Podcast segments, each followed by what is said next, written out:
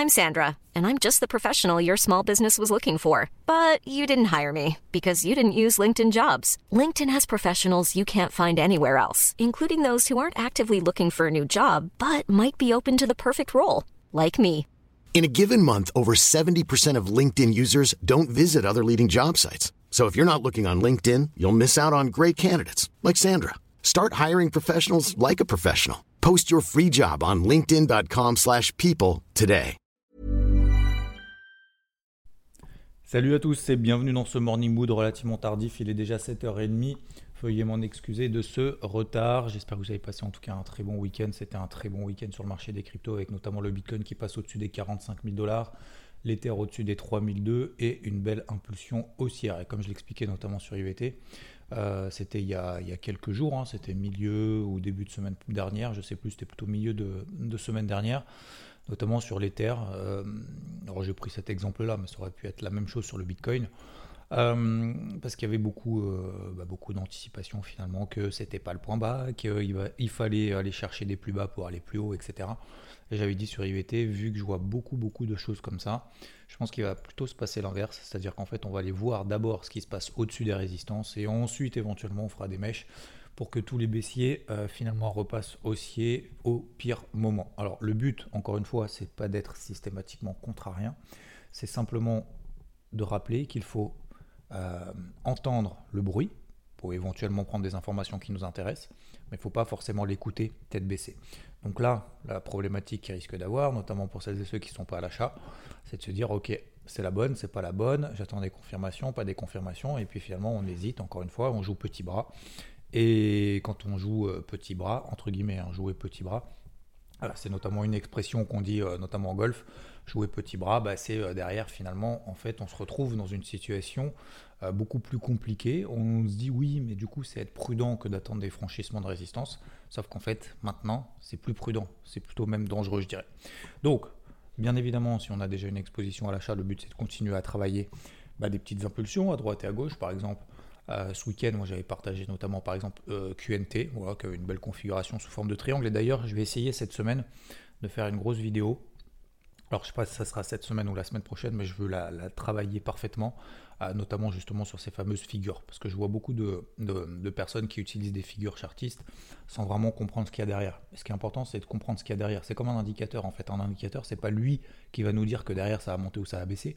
C'est juste une matérialisation, en fait, de différents éléments qu'on veut avoir, apporter. Ça peut être des bandes de Bollinger, ça peut être des moyennes mobiles, mais ça va être beaucoup plus complexe avec euh, la volatilité, avec des surachats, des surventes, des machins, etc. etc. Mais au-delà des indicateurs, les figures chartistes notamment, on dit oui, souvent, bah, voilà, il y a telle figure, donc ça devrait faire ça. Ouais, mais derrière, en fait, il y a toute la psychologie qui est importante derrière. Donc, ce que je veux faire, c'est justement une, vidéo peut-être un petit peu au contenu froid là-dessus. Euh, je sais pas, encore une fois, ça sera cette semaine, ça sera diffusé en tout cas, ça sera fait cette semaine mais je ne sais pas si ça sera diffusé cette semaine ou la semaine prochaine. Bref, tout ça pour dire qu'il y a encore effectivement des impulsions à saisir à droite et à gauche, et le fait d'avoir été offensif, le fait d'avoir été positif, le fait bah, d'être déjà en fait exposé, bah, ça nous permet d'avoir la main euh, par rapport à ceux qui sont complètement out. Parce que si on est complètement out, qu'on rentre maintenant, ça perd 10-15%, on va se dire, bah, ça y est, c'est le poids, qu'est-ce que je fais? Je sors, je sors pas, je renforce, puis je suis dans la merde, machin, etc. Alors que le fait d'avoir été justement toujours devant avoir une organisation tous les matins, tous les soirs, tous les jours, même s'il ne se passait rien, c'est qu'aujourd'hui on a pris le rythme. Si aujourd'hui on essaye de s'y mettre, on se dit ouais mais du coup je paye quoi, je fais quoi, j'y vais quand, machin, etc. en fait on, va se poser toutes les questions que nous on s'est posées depuis des jours, depuis des semaines, peut-être même d'ailleurs depuis des mois. en fait ça devient un rythme. Et le fait d'avoir un rythme, en fait pour nous c'est une évidence. Euh, donc ce que je veux dire par là, c'est que je ne souhaite pas, bien évidemment, que ce soit le point haut, premièrement. Je ne pense pas que ce soit tout de suite. Mais c'est beaucoup plus compliqué maintenant de se dire je m'y mets que euh, d'un point de vue d'ailleurs euh, technique. Hein, techniquement, bah payer une résistance, alors, on n'est pas en tendance baissière, hein, on est en tendance neutre, mais payer une euh, proche du haut d'un range, c'est beaucoup plus compliqué maintenant. de se dire que le marché en fait a pris depuis ses plus bas, je prends l'Ether par exemple, l'Ether a pris 35% depuis ses plus bas. Donc si on attend des confirmations de confirmations, j'avais posté d'ailleurs de manière assez ironique, mais euh, sur Twitter, c'était il y a quelques, semaines, notamment sur le Bitcoin. Non, non, mais moi, euh, j'attends la confirmation en données mensuelles que le Bitcoin aille au-dessus des 78, 78 000 dollars, parce qu'en fait, on est dans un range depuis 2021 sur le Bitcoin. 30 000 en bas, 65 000 en haut. Bah, pourquoi est-ce qu'on n'attendrait pas finalement la confirmation qu'on sorte par le haut du range en clôture? Bah, Finalement, regardez, euh, ça serait finalement payé en, gros autour des 70-75 000 dollars. Donc c'est là où ça devient, plus délicat, mais c'était aussi pour ironiser un petit peu tout ça.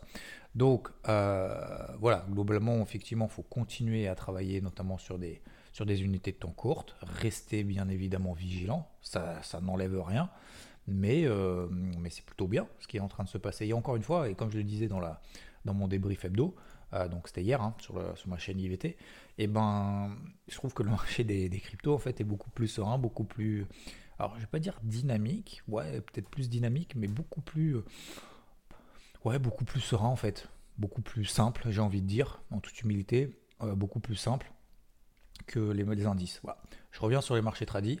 Euh, les marchés tradis, bah, on est au même point. On est au même point. Bah, le Nasdaq n'arrive pas. alors, les marchés américains n'ont pas ouvert, hein, bien évidemment. Mais voilà, vous regardez un peu l'ouverture de ce matin, bah, c'est mitigé. Hein. C'est pas to the moon, c'est pas ça y est, euh, on a mis deux vertes, deux bougies vertes jeudi et vendredi une petite verte. Ça y est, c'est le début, euh, le début d'un nouveau départ. Je ne pense pas. Voilà. En tout cas, c'est pas que je ne pense pas, c'est que je suis pas serein en fait de payer maintenant. Voilà. Pour moi, c'est un peu à l'image de se dire, bah, euh, j'ai pas payé tout en bas, j'ai pas travaillé à l'achat toutes les cryptos, donc comme on l'a fait ensemble, hein.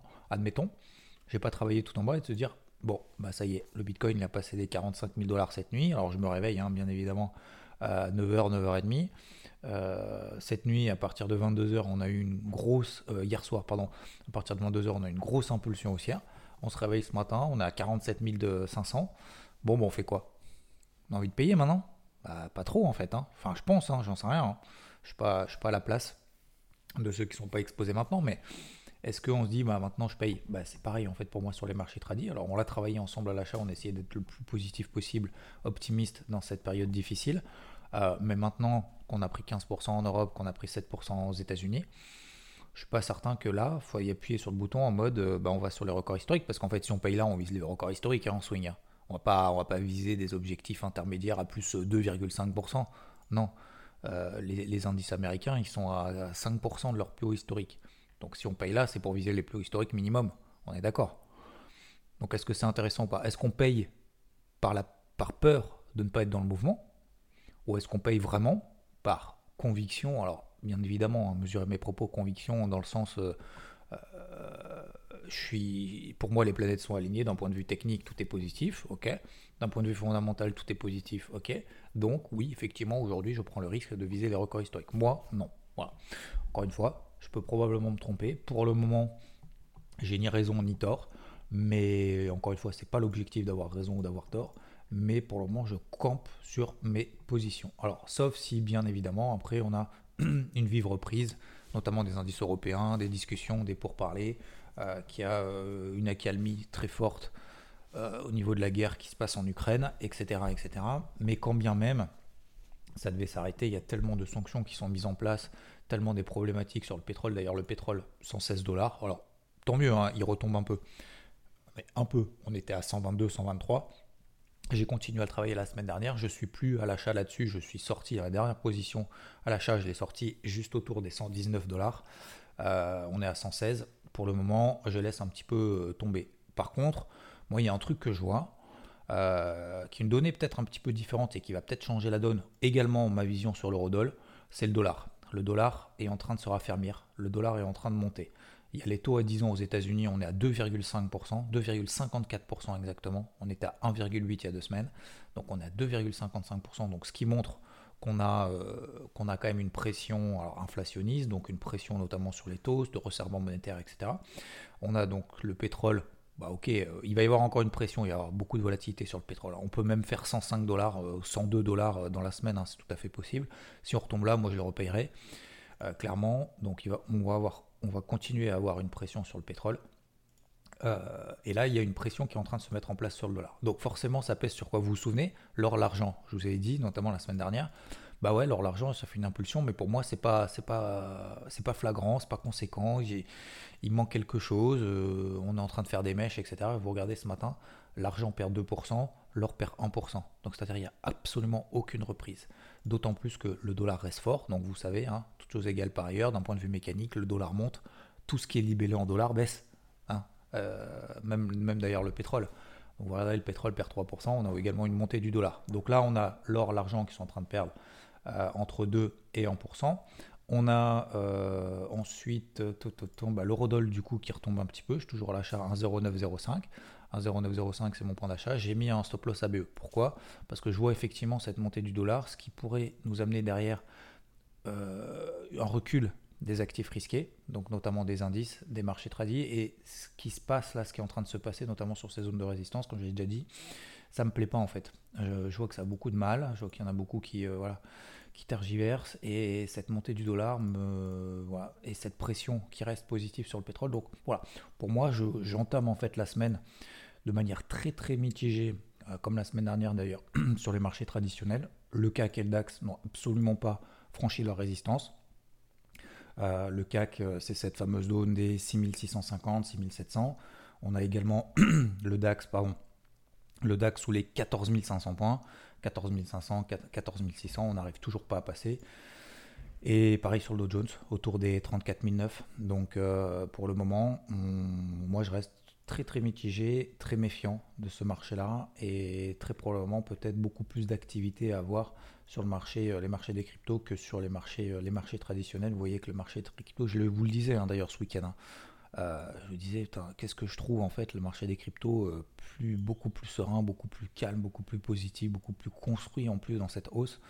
Donc euh, c'est peut-être mieux de se concentrer là-dessus, de continuer à travailler justement si on est déjà exposé, si on est, on est toujours dans cette optique de chercher des trucs constructifs. Alors à un moment donné, il va y avoir un mois où il n'y a pas de problème. Mais en attendant, on peut peut-être prendre 15-20% encore partout. Hein. C'est tout à fait possible. Hein. Donc je pense qu'il faut continuer dans cette dans cette organisation et dans cet esprit euh, combatif, notamment sur les cryptos, qui est beaucoup plus intéressant à mon avis.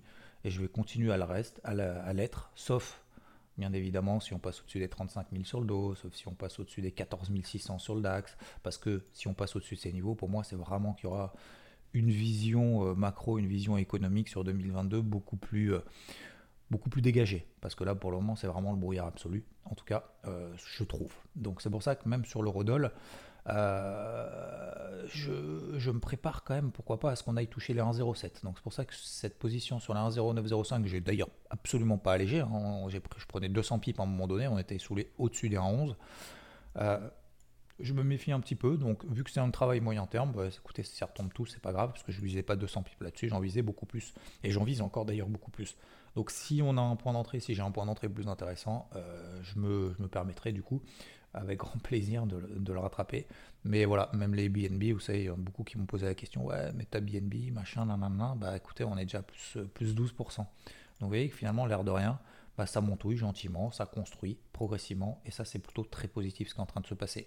Paris Solana, vous vous souvenez, sur les 80 dollars, bah, on est à 110, hein. ça fait 40% quasiment. C'est énorme, hein.